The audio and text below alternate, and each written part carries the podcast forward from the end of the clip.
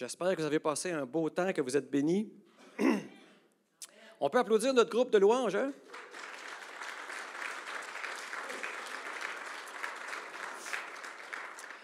Puis comme vous avez vu ce matin, c'est pas tout le temps facile. Des fois, on a des petits problèmes. Puis vous allez voir avec le sujet que j'ai choisi d'amener ce matin, on voit qu'on a des difficultés. Ah oui, merci Sandra, elle me fait des gros babayes. Les 12-15 ans, c'est le temps. Vous pouvez aller rejoindre euh, votre classe. Y en a-tu? Ben oui. Ah, on a un. Good. Ah, Adelard. Non, toi, Adelard, tu te qualifies pas, excusez. Good. Merci, Sandra. Qu'est-ce que je disais? Ah oui, euh, le sujet que j'ai choisi aujourd'hui, vous allez voir, euh, euh, ça nous amène dans des combats parce qu'il y a quelqu'un qui n'est pas vraiment content du sujet qu'on amène ce matin, puis c'est l'ennemi de nos âmes. Vous allez voir ça, ce matin, je veux vraiment qu'on prenne du terrain sur l'ennemi ensemble.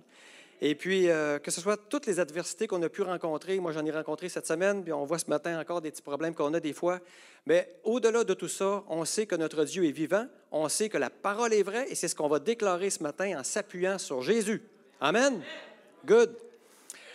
Alors, euh, ce matin, euh, j'ai choisi de vous parler de l'autorité spirituelle. Ça va être un enseignement, mais ça va être un enseignement qui va nous amener vers une réflexion et, je l'espère, qui va vous amener vers une prise de conscience.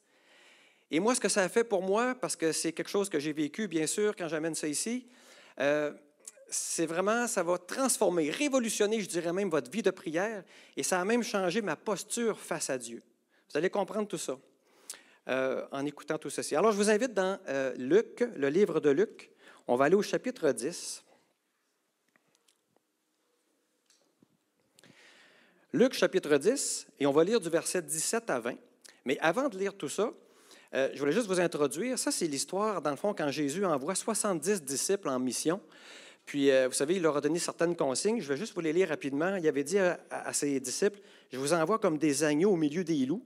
Ce n'était pas un voyage de plaisir. Il les envoyait en mission, mais au milieu des loups. Et Jésus avait dit, dans quelque ville que vous entriez et où l'on vous recevra, mangez ce qui vous sera présenté, guérissez les malades qui s'y trouveront et dites-leur, le royaume de Dieu est approché de vous. C'est approché de vous. D'accord? Ça, c'est un petit peu ce que Jésus a fait. Mais là, ils sont revenus, les disciples. C'est ça qu'on veut voir ce matin. Alors, quand ils sont venus, c'est ça, le verset 17, vous avez les versets à l'écran. En passant, pour ceux qui prennent des notes, je travaille avec la, nouvelle édition de Genève comme version euh, pour la Bible, pour nos textes. Alors, euh, vous êtes prêts tout le monde? Donc, dans Luc chapitre 10, verset 17, on va lire ça ensemble. Les 70 revinrent avec joie, disant, Seigneur, les démons même nous sont soumis en ton nom. Jésus leur dit, je voyais Satan tomber du ciel comme un éclair. Voici, je vous ai donné le pouvoir de marcher sur les serpents et les scorpions et sur toute la puissance de l'ennemi. Et là, ouvrez bien vos oreilles, et rien ne pourra vous nuire. Cependant, ne vous réjouissez pas de ce que les esprits vous sont soumis, mais réjouissez-vous de ce que vos noms sont écrits dans les cieux. Amen. Merci Seigneur pour ta parole ce matin. Dans ces versets-là, qu'est-ce qu'on retient grosso modo? C'est que les démons étaient soumis aux disciples. On retient que c'est parce que Jésus leur a donné cette puissance-là, la puissance de marcher sur toute, le pouvoir en fait, de marcher sur toute la puissance de l'ennemi. Et en plus, Jésus dit, rien ne, vous, euh, ne pourra vous nuire. C'est quand même assez merveilleux, n'est-ce pas? Et on va revenir très souvent ce matin dans ce texte-là. Vous savez, en 2021, notre thème à l'Église, on a dit que c'était de faire la différence avec le Saint-Esprit. Et pour faire une différence, en fait, pour dire ou pour faire des choses qui ont vraiment de l'impact autour de nous, on doit être des acteurs actifs. Des acteurs actifs dans notre vie chrétienne face à tout ce que le Seigneur met devant nous. Vous êtes d'accord avec ça? Mais parfois, j'ai l'impression, puis je m'inclus là-dedans, j'ai l'impression qu'on vit trop souvent notre vie sans exploiter notre plein potentiel notre plein potentiel, comme si on gaspillait quelque chose parfois, comme si on n'était pas conscient ou qu'on oubliait qu'est-ce que Dieu a vraiment fait pour nous au départ. Puis vous vous souvenez, si je fais référence au texte qu'on vient de voir, puis on pourrait se rappeler aussi Jésus, quand, juste avant de partir, qu'est-ce qu'il a dit hein, à, ses, à, ses, disciples qui étaient là? Il a dit, vous restez dans la ville jusqu'à ce que vous soyez revêtus de la puissance d'en haut. Le mot puissance, on le traduit aussi par autorité. Jésus, il parlait de qui ici? Il parlait du Saint-Esprit qui devait venir revêtir les apôtres, les disciples qui étaient là. N'est-ce pas? Vous savez, aujourd'hui, il existe plusieurs formes d'autorité, que ce soit l'autorité d'un gouvernement, l'autorité d'un parent, l'autorité d'un patron. Pas de problème avec ça, mais ce matin, ce n'est pas de ça que je veux parler. Parce qu'on peut prendre différents angles pour parler de l'autorité. J'en ai pris un. Je vais vous parler de l'autorité qui vient d'en haut, l'autorité spirituelle. Et vous savez, il y a certaines professions qui ont bien compris c'était quoi l'autorité, hein? que ce soit un policier, un juge, même un professeur. Quand ils parlent, ils parlent avec autorité. Mais savez-vous quoi? Nous, les chrétiens, on est appelés aussi à parler avec autorité dans nos prières, lorsqu'on met en pratique notre foi, lorsqu'on est devant des circonstances parfois difficiles. L'autorité spirituelle devrait nous permettre de pouvoir choisir entre le bien et le mal, premièrement. Et l'autorité spirituelle devrait aussi permettre d'empêcher la domination de l'ennemi dans nos vies. Je vous donne une illustration. Vous êtes en voiture sur une petite rue, la Rimouski, il y a un policier qui est debout, à pied. Là. Il est dans la rue, puis il lève sa main comme ça, puis il vous regarde dans les yeux. Qu'est-ce que vous faites? Vous arrêtez, n'est-ce pas? Si vous arrêtez, c'est-tu parce que vous savez que le policier aurait la force avec ses bras d'arrêter votre voiture? Bien sûr que non. C'est parce que vous avez reconnu que c'était un policier. Et vous avez reconnu qu'il y avait une autorité pour vous arrêter, n'est-ce pas? Imaginons le même policier à la même place. Mais mettons qu'il n'a pas mis son uniforme ce jour-là. On va mettre ça au pire, il est en maillot de bain. Vous pouvez rire à la maison aussi, ça arrive ici. Là. Il est en maillot de bain. Pensez-vous que les voitures vont s'arrêter parce qu'ils voient ce gars-là avec les bras dans les? D'après moi, ils vont plutôt s'en aller. Ils ne resteront pas là, puis ils vont peut-être prendre des photos, n'est-ce pas? Mais pourtant, c'est le même homme. C'est quoi la différence? C'est l'autorité qu'il porte sur lui n'est-ce pas? Le symbole de l'autorité qu'il porte sur lui. Mais malheureusement, j'en ai fait déjà partie aussi, puis des fois encore, trop souvent, on est des chrétiens sur la route de la vie, sur notre rue, puis on est en maillot de bain. Alors ce matin, je vais vous parler de l'autorité qui nous a été donnée. On va voir aussi que cette autorité-là a été perdue par l'humanité à un moment donné. Et on va voir, heureusement, que cette autorité-là, elle a été rachetée et déléguée aux croyants et on va finir ça en parlant de comment exercer son autorité spirituelle. Ça vous va? Mais avant, avant, je trouve important de quand même poser certains fondements sur la personne de Dieu pour comprendre la suite. Je vais vous parler de Dieu, comment Dieu fonctionne. D'abord, Paul nous enseigne au chapitre 14 de sa première lettre aux Corinthiens que Dieu, c'est un Dieu d'ordre. Good? Deuxièmement, on apprend aussi dans le psaume 138, 2 que Dieu respecte toujours sa parole.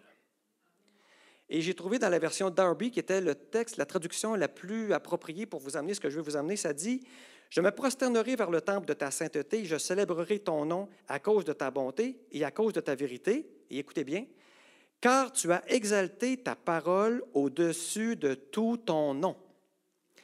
Ça nous apprend quoi? Ça nous apprend que malgré le fait que Dieu est tout-puissant, il peut faire tout ce qu'il veut, c'est Dieu. Il pourrait faire n'importe quoi. On doit comprendre ceci, c'est que Dieu ne peut pas faire n'importe quoi. C'est que Dieu peut tout faire, mais il a choisi lui-même de se limiter. Dieu va respecter ce qu'il a dit. C'est ça que je veux dire. Il ne reviendra pas sur sa parole. Dieu est intègre et c'est un Dieu d'ordre et il a placé sa parole au-dessus de son nom. Comprenez bien ce que ça veut dire. Et ça, ça va être hyper important pour comprendre la suite de la prédication de ce matin. Dans Nombre 23, 19, ça dit Dieu n'est point un homme pour mentir, ni fils d'un homme pour se repentir. Ce qu'il a dit ne le fera-t-il pas? Ce qu'il a déclaré ne l'exécutera-t-il pas? C'est vrai, hein? Et dans Psaume 89, 35, Dieu dit Je ne violerai point mon alliance et je ne changerai pas ce qui est sorti de mes lèvres. Alors, c'est important de garder ça en mémoire pour la suite, que Dieu ne revient pas sur sa parole. Donc, avec Dieu, quand il déclare quelque chose, c'est là. Maintenant, je vais vous parler de l'autorité. L'autorité donnée à l'homme. On va aller au commencement, si vous voulez bien. On va aller dans le livre de la Genèse, au chapitre 1, au verset 26. Genèse 1, verset 26. On dit, puis Dieu dit, faisons l'homme à notre image, selon notre ressemblance, qu'il domine sur les poissons et de la mer, sur les oiseaux du ciel, sur le bétail, sur toute la terre et sur tous les reptiles qui rampent sur la terre. Donc le désir de Dieu, son plan pour l'homme, c'est que l'homme domine, que l'homme ait l'autorité sur toute la terre. Et je ne sais pas si vous avez déjà pensé à ça, mais il faut réaliser que dans la création, on est vraiment, nous, les humains, dans une position très élevée. Le psaume 8, au verset 6 et 7, nous dit Tu l'as fait de peu inférieur à Dieu, et tu l'as couronné de gloire et de magnificence. Tu lui as donné la domination sur les œuvres de tes mains. Tu as tout mis sous ses pieds. Comme pasteur David, il manque un Amen ici. Amen. Dieu a donné officiellement à l'homme l'autorité de gouverner sur la terre. Il faut comprendre ça ce matin. Dans le psaume 115, 16, c'est écrit Les cieux sont les cieux de l'Éternel, mais il a donné la terre au Fils de l'homme. Alors, il faut comprendre qu'on a une autorité légale sur la terre parce qu'on est sur la terre. Puis Dieu nous l'a donné. Puis là, revenez à ce que j'ai dit tantôt. Il ne faut pas oublier, Dieu ne reviendra pas sur sa parole, il va toujours respecter ce qu'il a dit. Allez, revenons au Jardin d'Éden. On va aller au chapitre 2 de Genèse, verset 16. Genèse euh, chapitre 2, verset 16 et 17. L'Éternel Dieu donna cet ordre à l'homme, tu pourras manger de tous les arbres du jardin, mais tu ne mangeras pas de l'arbre de la connaissance du bien et du mal, car le jour où tu en mangeras, tu mourras certainement. Alors on comprend que Dieu ne voulait pas que l'homme ait la connaissance du mal. En fait, il ne voulait pas qu'il ouvre la porte au péché. On s'entend là-dessus? Maintenant, on connaît l'histoire. L'homme a été rebelle, il n'a pas respecté cet ordre-là. On va aller dans Genèse 3 au verset 6. Genèse 3, versets 6 et 7. On connaît l'histoire, mais ça vaut la peine de la lire. La femme vit que l'arbre était bon à manger et agréable à la vue, et qu'il était précieux pour ouvrir l'intelligence. Elle prit de son fruit et en mangea. Et elle en donna aussi à son mari, qui était auprès d'elle, et il en mangea. Moi, ça m'a tout le temps fait euh, bizarre, ce bout-là, parce qu'il ne s'est pas posé de questions. Lui. Il l'a pris. Hein? Fait que, il écoutait sa femme, c'est ça qu'on pourrait dire. Les yeux de l'un et de l'autre s'ouvrirent, ils connurent qu'ils étaient nus. Alors ici, il faut comprendre que l'homme, là, il n'a pas été forcé de faire ça. Il avait le choix, parce qu'il avait l'autorité pour faire un choix. Mais il a choisi de désobéir délibérément. Mais que s'est-il passé? Je veux dire, pas simplement physiquement là, dans le jardin, mais qu'est-ce qui s'est passé au-delà de ce geste de désobéissance? En fait, ce qui s'est passé, c'est que Adam a cédé, il a transféré son autorité de gouverneur à Satan. C'est ça qu'il a fait. Satan, maintenant, à partir de ce moment-là, il a le pouvoir d'agir sur la terre, puis je vais vous le dire tantôt avec un verset. Il n'était pas supposé d'avoir ce pouvoir-là, mais il l'a reçu de Adam, qui a accepté de se soumettre à lui, au lieu de rester soumis à Dieu. Il y a des conséquences à ça, vous les connaissez. Hein? Romains 3, 23, car tous sont péchés, sont privés de la gloire de Dieu. Et pour vous illustrer que c'est écrit aussi dans Éphésiens, je n'ai pas le verset à l'écran, mais dans le livre aux Éphésiens, c'est écrit aussi que Satan, maintenant, il est rendu avec une certaine position sur la terre. Parce que dans le texte, Paul, il parle de lui comme le prince de la puissance de l'air, de l'esprit qui agit maintenant dans les fils de la rébellion. Ça veut dire, au départ, Satan n'avait pas la, la il avait pas le droit, on va dire ça comme ça, d'agir sur cette terre-là. Mais maintenant, regardez, c'est écrit, l'Esprit agit maintenant dans les fils de la rébellion. Et quand on parle des humains, on parle des enfants de colère, qu'on en faisait partie, nous aussi, avant d'accepter Jésus. Dans Acte 7, 51, c'est écrit Homme au cou incirconcis de cœur et d'oreille, vous vous opposez toujours au Saint-Esprit, ce que vos pères ont été, vous l'êtes aussi. Voyez-vous toute la conséquence, la chaîne de, transmission qui s'est passée depuis ce temps-là. Ce n'est pas une bonne nouvelle. Hein? Jésus nous le dit dans Jean 8, 34. En vérité, en vérité, je vous le dis, euh, répliqua Jésus, quiconque se livre au péché est esclave du péché. Alors, à partir de ce moment-là, l'humanité était sous le joug de l'ennemi, esclave du péché. Pas bien intéressant, hein? Mais pour le monde qui vit actuellement sans Dieu, sans Dieu, il faut comprendre que le contrôle est encore à l'ennemi. C'est pour ça qu'aujourd'hui, on ne peut pas accuser Dieu de tout ce qui se passe sur la terre. Il faut réaliser que la parole nous enseigne que l'ennemi de nos âmes règne dans notre monde encore. Mais je sais cependant que Dieu est au-dessus de tout cela et qu'ultimement, à la fin, Jésus reviendra rétablir toutes choses. Mais en attendant, il faut savoir que l'autorité que l'homme avait reçue, il l'a transférée à l'ennemi. Vous n'êtes pas encore convaincu? Venez avec moi dans Luc au chapitre 4.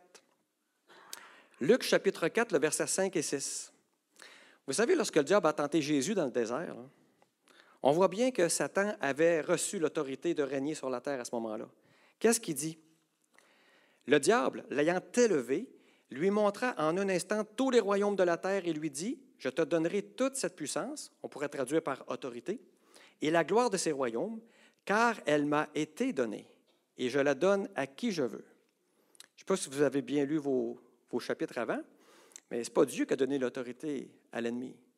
C'est Adam qui a transféré son autorité en cédant, en obéissant à l'ennemi. Mais là, moi, je me suis posé une question. Pourquoi que Dieu n'est pas juste venu comme ça, là, enlever Satan de là? Ça aurait été si simple. C'est là que c'est important de se rappeler mon fondement de tout à l'heure, au début. Rappelons-nous que Dieu respecte sa parole et il ne violera pas ce qu'il a déjà déclaré. L'autorité sur la terre, elle a été donnée par Dieu à l'homme. L'homme a fait ce qu'il a bien voulu avec. Mais Dieu ne reviendra pas sur sa parole. Il l'a donnée à l'homme. Alors Dieu respecte cela. Comprenez? Mais Dieu a la capacité de faire ce qu'il veut, on s'entend là-dessus. Là. Mais il ne pourrait pas revenir tout simplement, puis tout effacer ça, puis recommencer à zéro d'un coup comme ça, parce qu'il est Dieu. Il est capable de faire ça. Mais il ne le fera pas. Savez-vous pourquoi? Parce que s'il faisait ça, ça, pourrait être, même, ça serait considéré comme un acte illégal en vertu de sa propre parole. Et c'est là que c'est important de se rappeler que Dieu, c'est un Dieu d'ordre, d'intégrité, qui respecte sa parole. Et on l'a lu dans le psaume 138, sa parole est au-dessus de son nom.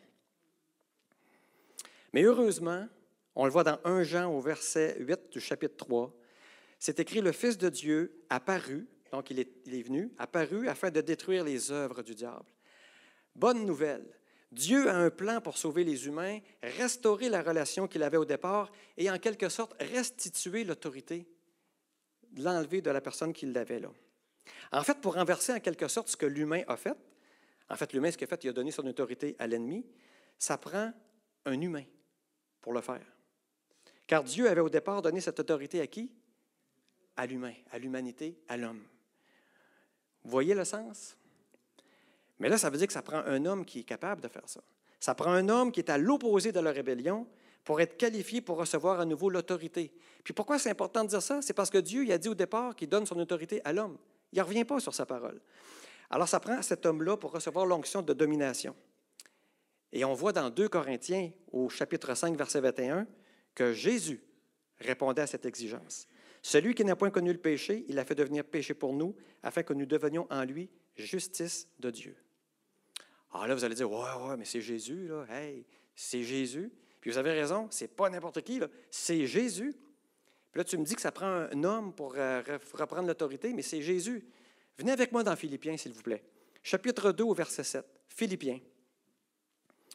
Et j'ai tellement aimé le dernier chant aussi qu'on a fait, ça parle exactement de ça, de l'abaissement de Jésus. Jésus, c'est écrit, il s'est dépouillé lui-même en prenant une forme de serviteur, puis écoutez bien ça, là, en devenant semblable aux hommes, il apparut comme un vrai homme. Alors oui, Jésus est Dieu, mais Jésus est venu sur la terre en homme. Voyez-vous? Donc Jésus était l'homme qu'on avait besoin parce que lui, il ne s'est pas soumis à Satan, il a resté soumis à Dieu. Vous voulez une preuve de ça? Bien, vous le savez, mais en revenant au désert, là, quand Jésus s'est fait tenter au désert par l'ennemi, il a resté soumis à Dieu. Il n'a jamais cédé aux offres de l'ennemi. Contrairement à Adam, lui, qui avait accepté l'offre de l'ennemi. Voyez-vous? Fait que là, on a un homme qui a résisté à l'ennemi, puis qui a resté soumis à Dieu. On comprend le principe, hein? Mais concrètement, comment ça s'est passé? Qu'est-ce qui fait que ça marche? C'est où que ça s'est fait, cette affaire-là? Je vous emmène dans Colossiens, c'est là qu'on va trouver une réponse intéressante. Au chapitre 2, on va lire les versets 14 et 15 dans Colossiens. C'est écrit, il a effacé l'acte dont les ordonnances nous condamnaient et qui subsistait contre nous, et il l'a éliminé en le clouant à la croix. Il a dépouillé les dominations et les autorités, lisez bien les mots là, et il les a livrées publiquement en spectacle, triomphant d'elles par la croix. Donc la réponse, c'est quoi? La croix. L'œuvre de la croix. C'est là que Jésus est allé rechercher l'autorité que Satan nous avait volée. Et lorsqu'on lit ces versets, il faut être dans la joie. Pensez-y, c'est absolument une déclaration de victoire. C'est toute une bonne nouvelle, ça, ici. Et vous savez, dans 1 Pierre 3, 22, c'est écrit, je ne sais pas si vous l'avez, je ne pense pas. Il est à la droite de Dieu depuis qu'il est allé au ciel et que les anges, les autorités et les puissances lui ont été soumis.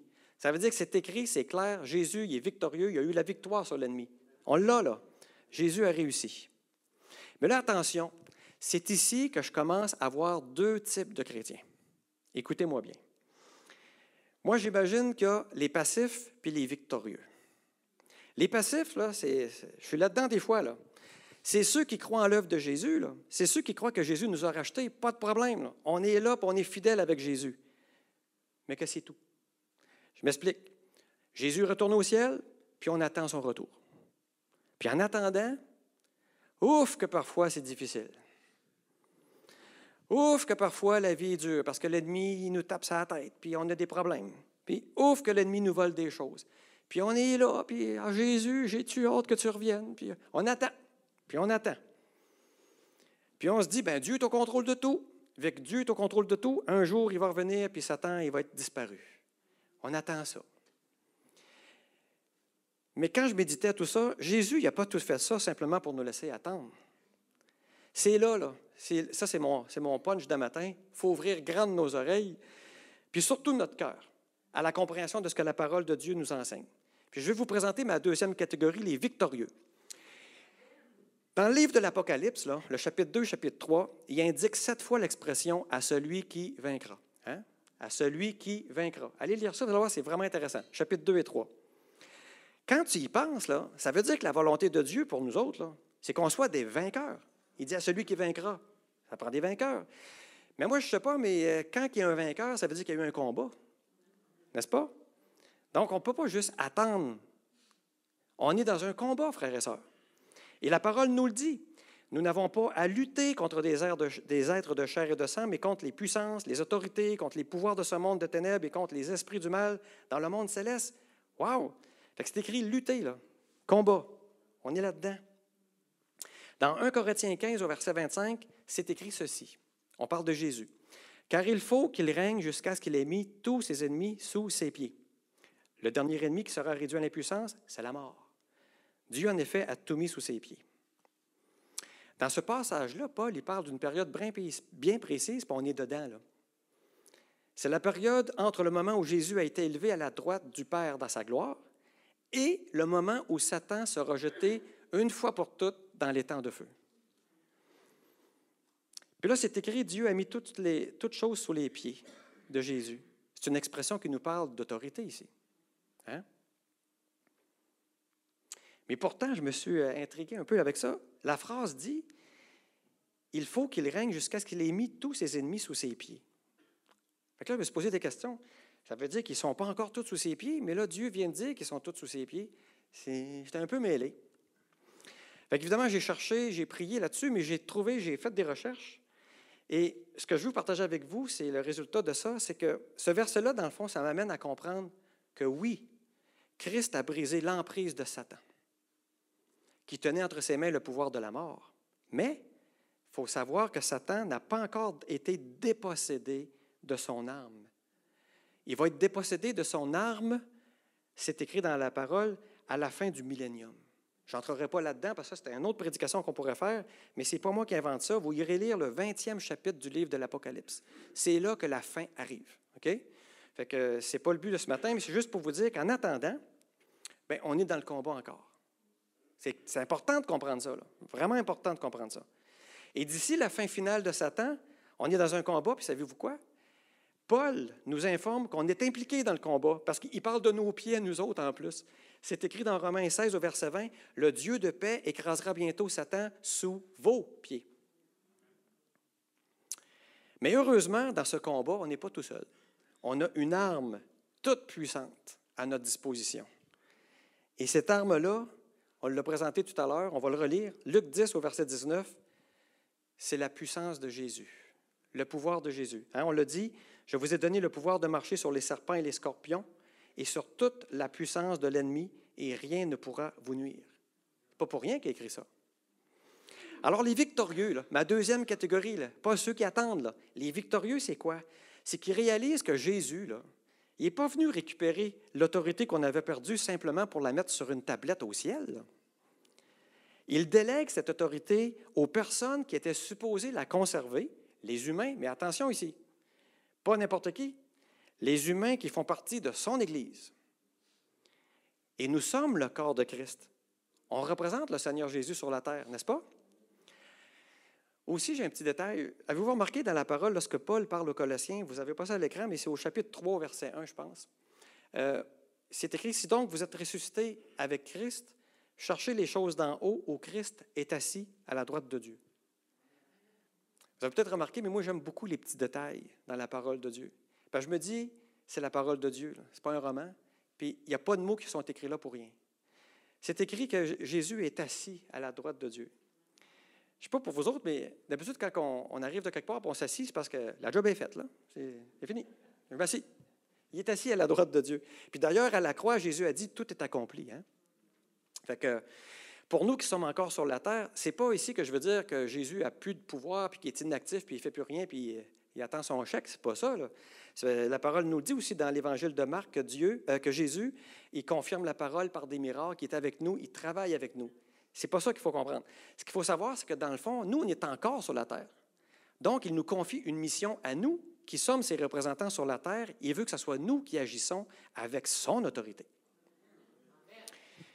Merci puis pour ceux qui ne sont pas convaincus, je vous emmène dans Matthieu au chapitre 28, versets 18 à 20. Jésus s'étant approché leur parla ainsi. Tout pouvoir m'a été donné dans le ciel et sur la terre. ça confirme ce qu'on vient d'apprendre. Allez, faites de toutes les nations des disciples, les baptisant au nom du Père, du Fils et du Saint-Esprit, et enseignez-leur à observer tout ce que je vous ai prescrit. C'est-à-dire qu'on a du travail, là. Puis là, je vais vous amener dans Matthieu 10, au verset 8. Matthieu 10, au verset 8. Jésus qui parle guérissez les malades, ressuscitez les morts, purifiez les lépreux, chassez les démons. Vous avez reçu gratuitement, donnez gratuitement. Alors, on a une autorité, mais cette autorité-là ne dépend pas de nous. Elle dépend de l'œuvre de la croix. Mais vous savez, trop souvent, euh, c'est peut-être parce qu'on ne comprend pas le concept de l'autorité. On supplie Dieu pour ceci, on supplie Dieu pour cela. C'est comme si, dans le fond, on lui demandait de refaire ce que Jésus a déjà fait à la croix. Mais c'est déjà fait.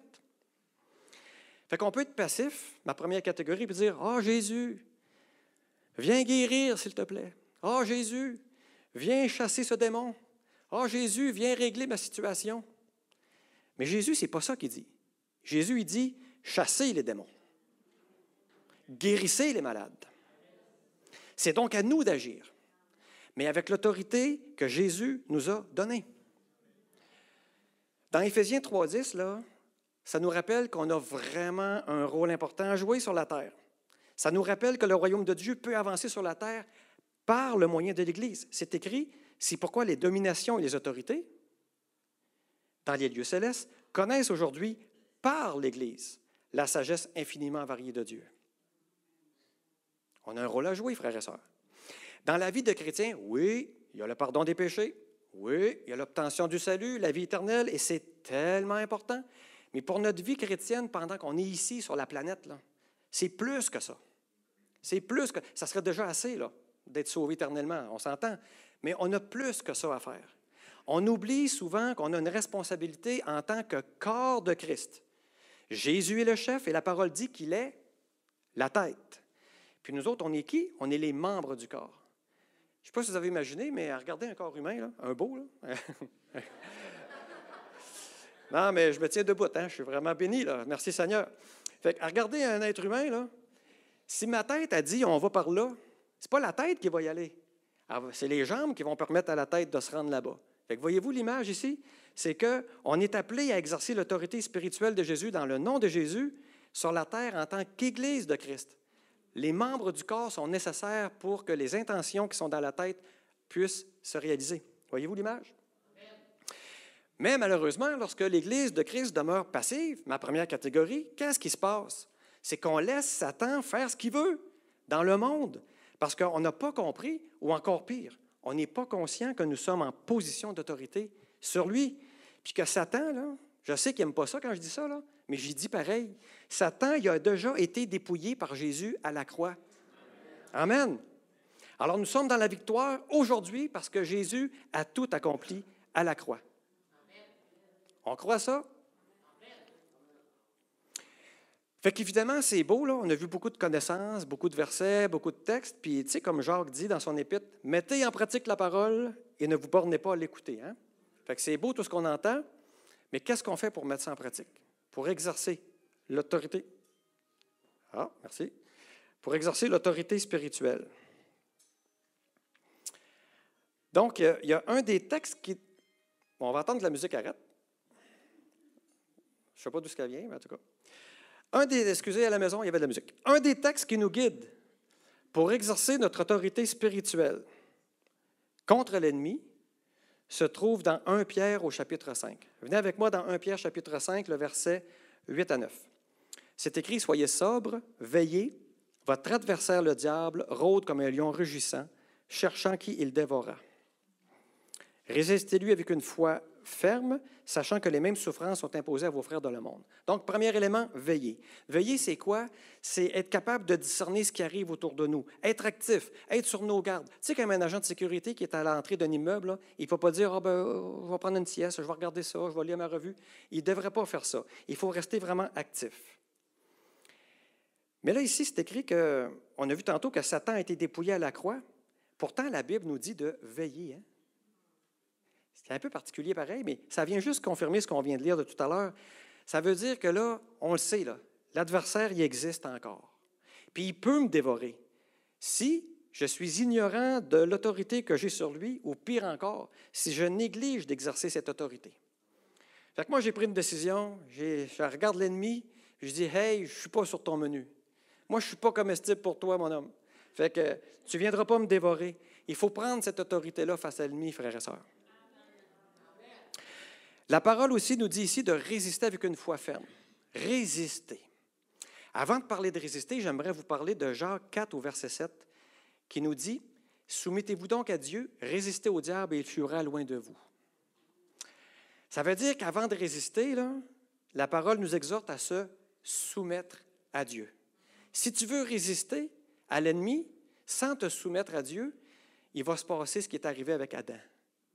Il n'a pas pu résister parce qu'il a décidé de ne plus se soumettre à Dieu. S'il avait accepté de se soumettre à Dieu en continu, il n'aurait pas tombé.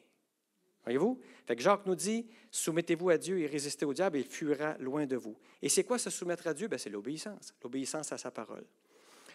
Donc, résister avec une foi ferme, que ce soit pour un problème de santé important, que ce soit une tentation qu'on a à répétition, une chaîne qui nous garde liés, ou un péché dans lequel on est esclave. Lorsque je prie Dieu, avec tout ce que je viens de vous dire, la posture que je devrais adopter, ce n'est pas de le supplier de faire quelque chose, de le supplier qu'il entende ma prière, de le supplier que j'espère que tu vas dire oui à ma requête. Tout est déjà fait. Pour la maladie, la parole a dit que par les meurtrissures de Jésus, nous avons la guérison. C'est une loi spirituelle, ça. Pour les tentations, un Corinthien 10, 13 dit que Dieu ne permettra pas que nous soyons tentés au-delà de nos forces. Même mieux que ça, il va préparer le moyen d'en sortir pour qu'on puisse la supporter. Ça veut dire que, frères et sœurs, on n'a pas besoin de demeurer dans une position de victime. Notre prière, oui, il faut prier, mais ça devrait être une déclaration. Une déclaration de la guérison, une déclaration que devant cette tentation-là, j'ai l'autorité, celle qui vient de Jésus, de lui résister parce que je sais que je sais que la parole dit que je peux m'en sortir de cette tentation-là. C'est écrit.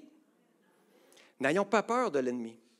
Avec l'autorité du nom de Jésus, on a toute la légitimité de s'adresser, par exemple pour la tentation, à cet esprit de tentation et lui ordonner d'enlever ces pattes sales de nos pensées, d'enlever ces pattes sales de notre vie, parce que j'ai l'autorité du nom de Jésus.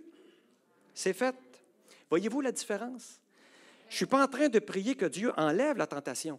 C'est à moi de faire quelque chose sur la terre maintenant avec l'autorité reçue de Jésus. Vous avez compris, hein? Ce n'est pas moi qui guéris, là. Ce n'est pas moi qui libère. Ce n'est pas moi qui a la puissance, comme le policier de tout à l'heure. Ce n'est pas lui qui a la puissance d'arrêter la voiture avec ses bras. Ce n'est pas lui. C'est Dieu qui fait le miracle. C'est Dieu qui fait le travail. Mais il veut qu'on exerce son autorité qu'il nous a déléguée.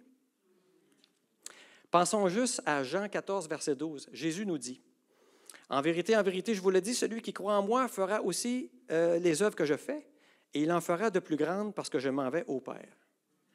Mesurez bien le poids des mots ici. Là. C'est gros, ça. Luc 9, verset 1, 2. Regardez ça.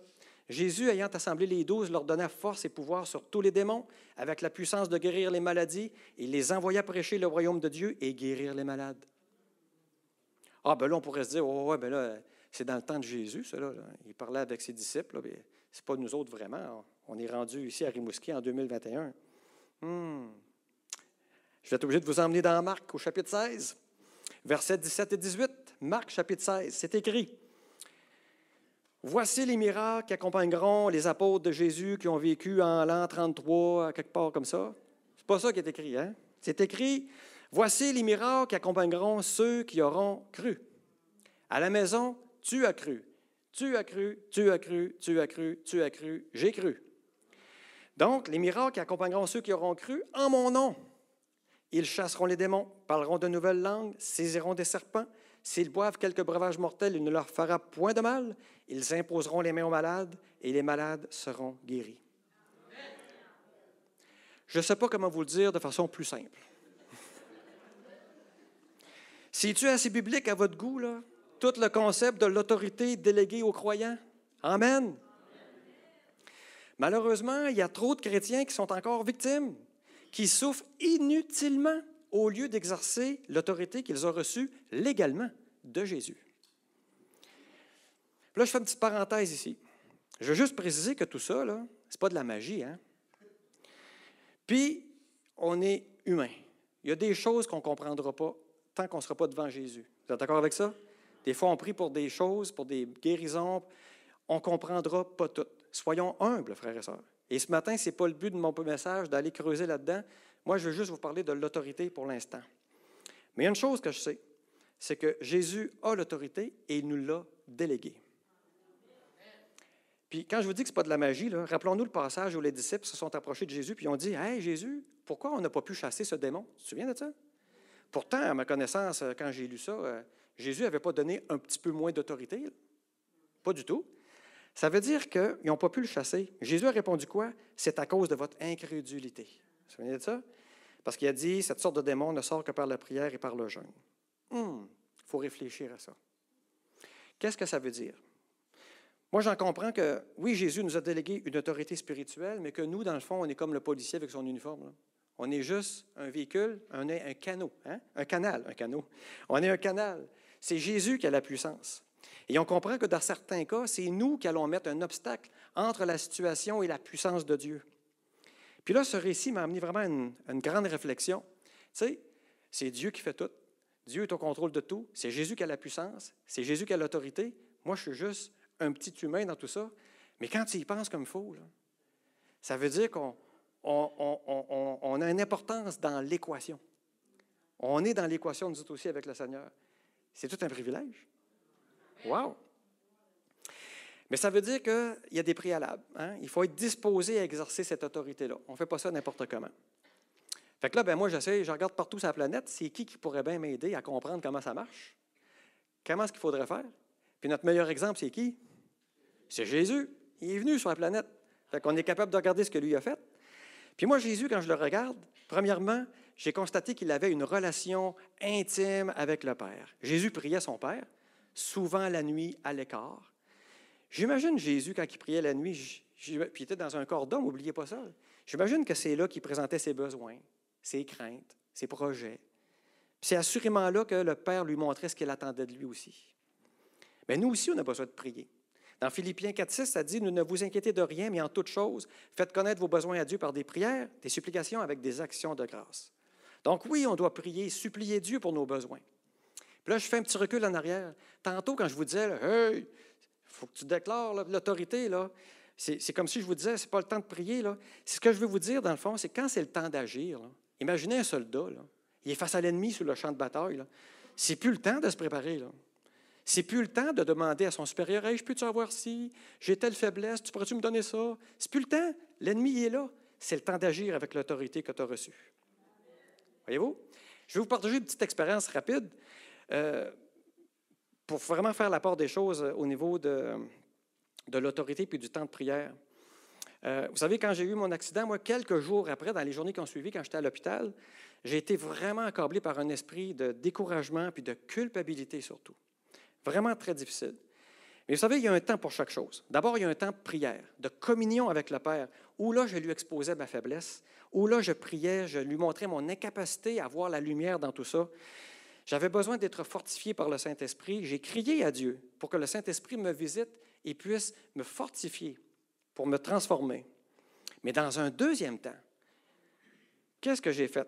Le moment où j'ai senti que j'étais capable de le faire, j'ai décidé d'engager le combat. J'ai décidé d'engager le combat et de faire fuir cet esprit méchant en prenant une position d'autorité sur lui. Parce que je me suis dit, si Dieu m'a protégé et a épargné ma vie dans ce gros accident-là, c'est sûrement pas pour que je passe le reste de ma vie avec le dos rond puis accablé par cet esprit-là. Je me suis dit, non, j'ai la victoire, puis Dieu veut que je sois un instrument efficace et joyeux. Alors, je me suis battu avec l'autorité du nom de Jésus et j'ai littéralement ordonné à cet esprit de me quitter maintenant. C'est ça que je veux dire. Mais pour être en mesure de se battre sur le champ de bataille, il faut être adéquatement préparé. C'est là qu'on a besoin de notre relation intime avec Dieu. Voyez-vous? Deuxièmement, Jésus, ben, c'est l'exemple parfait de l'obéissance. Obéir, c'est faire ce que Dieu nous dit de faire. Et j'ai lu un commentaire vraiment intéressant là-dessus. Ça disait, on mesure l'autorité spirituelle non par la force, non par l'intelligence, ni la sagesse, mais par l'obéissance et la soumission. Puis quand on parle de Jésus, je vous amène dans Hébreu 5 au verset 8 à 10. C'est écrit, Il a appris, bien qu'il soit fils, l'obéissance par les choses qu'il a souffertes. Après avoir été élevé à la perfection, il est devenu pour tous ceux qui lui obéissent l'auteur d'un salut éternel, Dieu l'ayant déclaré souverain, sacrificateur selon l'ordre de Melchisedec. Donc, on parle d'obéissance et on parle de ceux qui obtiennent un salut éternel en Jésus, c'est parce qu'ils lui obéissent. Et pour bien comprendre encore plus le lien entre l'autorité et l'obéissance, je vous amène dans Matthieu 8, au verset 9. Matthieu 8, verset 9. Souvenez de l'histoire du centenier qui avait un serviteur malade? Vous vous souvenez de ça? Il dit, le gars, car moi qui suis soumis à des supérieurs, j'ai des soldats sous mes ordres. Et je dis à un, va, et il va. À l'autre, viens, et il vient. Et à mon serviteur, fais cela, et il le fait. Ce militaire-là, dans le fond, il avait toute une autorité hein, sur ses subalternes, marchait au doigt et à l'œil. Mais la parole nous le dit. Pourquoi il y avait cette autorité-là sur ses subalternes? C'est parce que lui-même était soumis à ses supérieurs à lui, à ses autorités à lui. Prenons un exemple plus moderne aujourd'hui, mettons dans la police, ici, dans la Sûreté du Québec, par exemple. Euh, je connais un peu ça, mon frère est policier. Comment voulez-vous qu'un sergent accepte d'obéir à son lieutenant si tout le monde sait que ce lieutenant-là n'obéit même pas aux ordres de son capitaine? Il y a une hiérarchie à respecter. C'est la même chose. Donc, la condition de cette autorité, c'est donc l'obéissance. Puis là, si on retourne au jardin avec Adam et Dieu avait donné un ordre à Adam. Mais Adam avait reçu toute autorité sur la terre. Puis qu'est-ce qu'Adam a fait? Il a désobéi. Puis qu'est-ce qui s'est passé? Il a été expulsé du jardin. Fait que je crois fermement que le Seigneur veut nous amener plus loin. Dans notre processus de sanctification personnelle, bien sûr, mais aussi en tant qu'Église. Je crois vraiment à cela. Et euh, je vais terminer là-dessus. Je vais inviter le groupe de louanges à revenir sur scène, s'il vous plaît.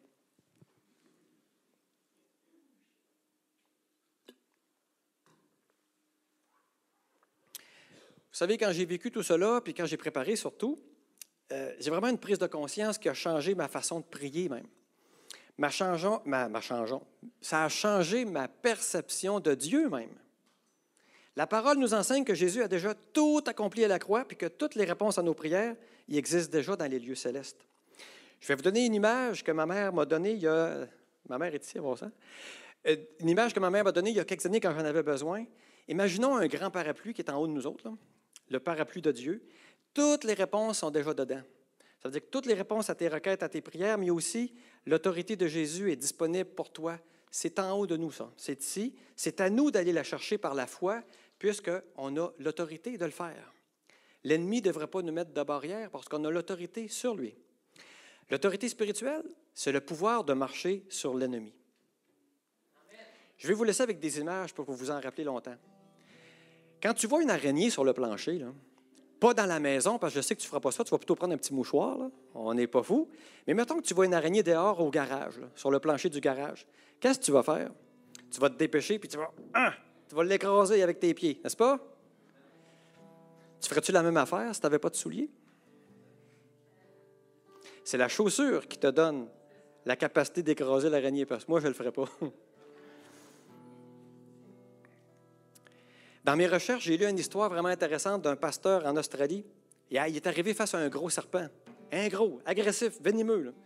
Puis il ne pouvait pas se sauver, il était pris dans un escalier, le pasteur. la seule affaire qu'il a pu faire, c'est agripper une pelle. Fait a décidé de commencer à se battre avec le gros serpent. Fait l'a frappé sur la tête. Un, deux, trois, quatre coups. Puis à un moment donné, le serpent, il est mort. Qu'est-ce qui a donné la victoire au pasteur en Australie? La pelle. Dans notre combat avec l'ennemi, qu'est-ce qui nous permet de donner des coups? Pour le vaincre? C'est l'autorité spirituelle.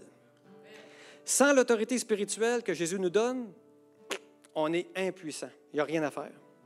Alors, une prière faite avec autorité spirituelle devrait être simplement une déclaration de foi que la parole de Dieu est vraie, que Dieu est vivant et que Dieu accomplit toujours sa parole. On l'a vu au départ.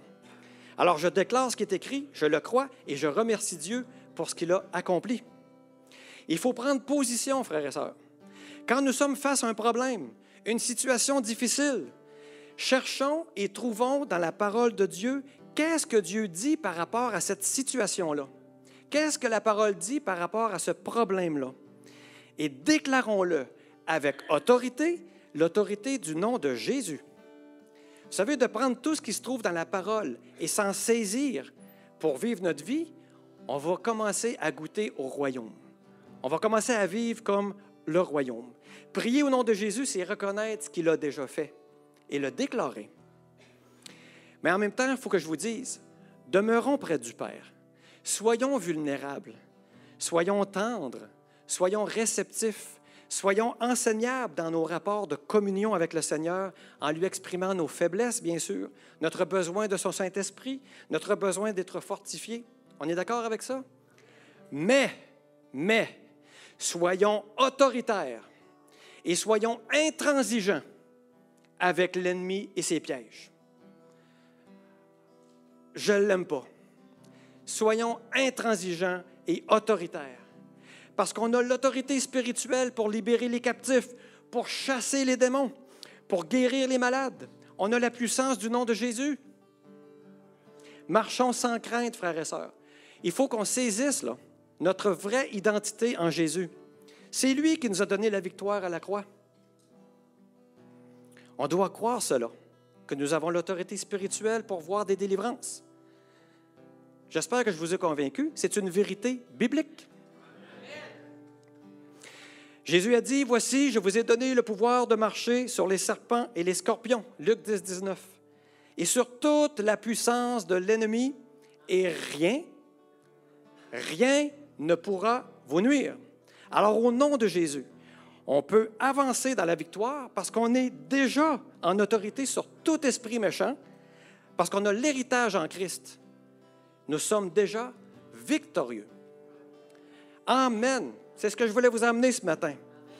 Et pendant que le groupe de louanges va nous apporter dans un chant, ce que je vous invite à faire, c'est de prendre une posture de réflexion ce matin et d'identifier les situations où ce que c'est vrai que j'aurais dû, j'aurais pu, ou identifier des situations que tu sais que tu vis présentement et que tu sais que tu sais que la parole a parlé de cela et que tu sais que tu sais que Jésus est vivant, que Dieu est au contrôle et que tu peux prendre autorité dans le nom de Jésus et vraiment ne plus être une victime face à tes situations. Alors, c'est ce que je vous dis de faire ce matin. Bien, je vous dis de faire. Vous faites ce que vous voulez, mais c'est ce que mon cœur voulait vous dire. Alors, je laisse Pascal et le groupe nous emmener en louange et je vous reviens après avec des annonces. Soyez bénis.